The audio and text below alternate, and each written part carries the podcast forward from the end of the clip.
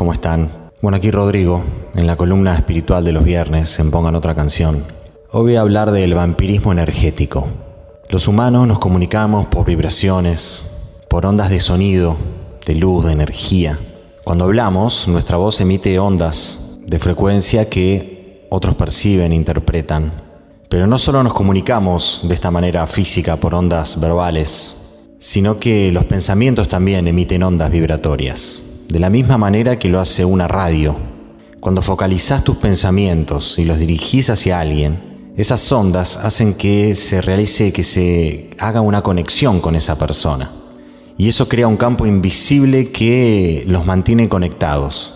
Por eso estamos siempre en un contacto permanente con otras mentes, las estamos influyendo y somos influidos por, por ellas también.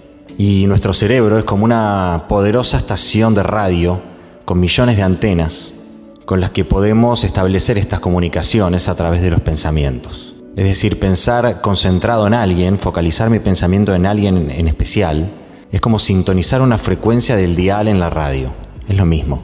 Y tenemos también estas conexiones con otras mentes cuando sentís que un amigo está mal, cuando a algún familiar le pasó algo y vos lo sentís, a tal le pasó algo.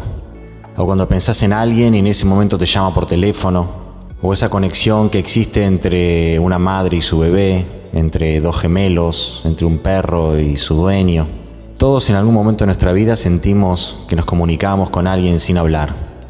Dos parejas de enamorados que se conectan con solo una mirada o con solo sus pensamientos, aunque estén a, a kilómetros de distancia.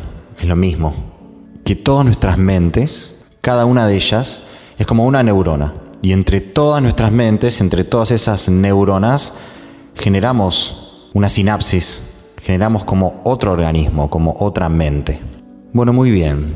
Entonces, ¿qué es el vampirismo energético? Esto se da cuando entre dos personas vivas, una se alimenta de la energía de la otra y debilita su energía su energía vital genera cansancio, abulia, apatía. Y el efecto va a variar según la debilidad y la fuerza de la invasora y la invadida, de cada una. Algunos manipulan de una manera aduladora, servil. Otros tienen ese encanto de los estafadores que te envuelven con el encanto de sus palabras, de lo que querés escuchar, te manipulan. Otros lo hacen mediante una coacción, mediante el maltrato, la desvalorización. Otros mediante una presión económica, que te presionan económicamente y te manipulan y absorben tu energía. Este vampirismo puede ser algo transitorio, es decir, por un periodo corto de tiempo, o también a veces se instala en forma muy permanente, puede durar años o hasta toda una vida. También lo hacen en forma consciente o inconsciente, de buena o mala fe, es decir, queriendo hacerlo o en forma involuntaria por su propia debilidad.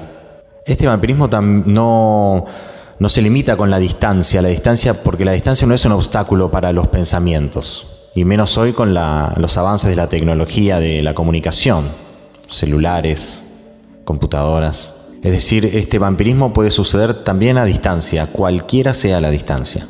Hay conocidos, amigos o familiares que nos invaden todo el tiempo con sus eternos problemas y nos enredan en las vueltas de sus historias, emociones negativas, Necesitan que les sostengamos la mente constantemente.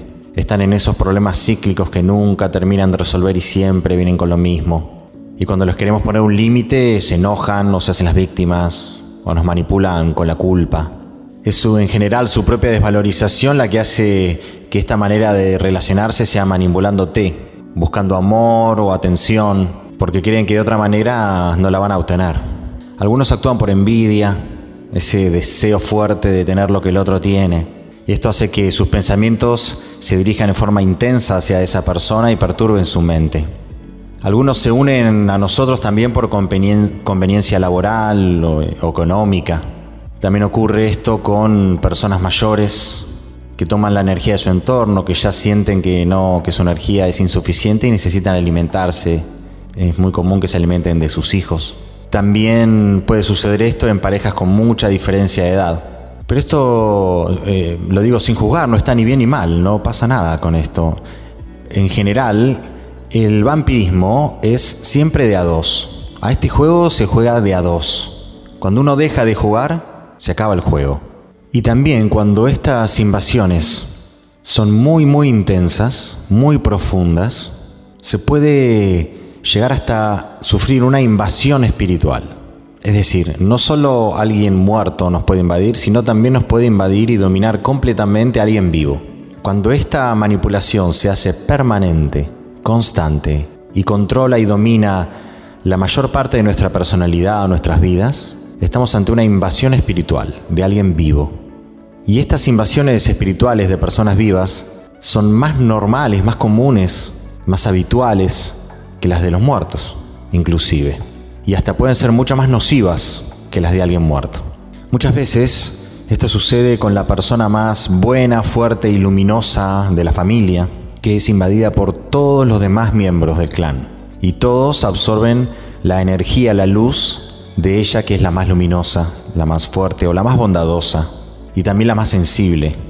También aparece mucho esto en casos de anorexia, He visto muchas veces en chicas anoréxicas o que han tenido anorexia que es la madre viva la que invade y manipula a su hija por envidia o por su propia debilidad, en general sin ser conscientes de ello.